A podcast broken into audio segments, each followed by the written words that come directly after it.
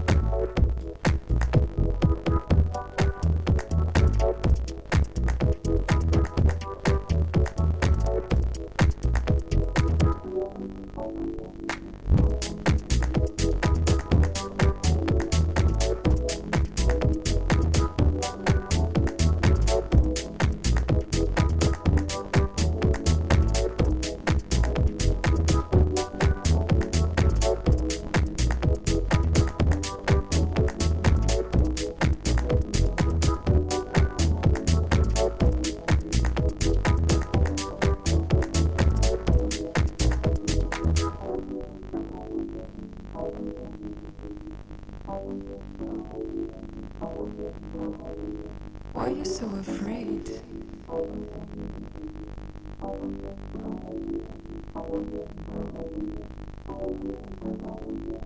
made you like this? Why do you act this way?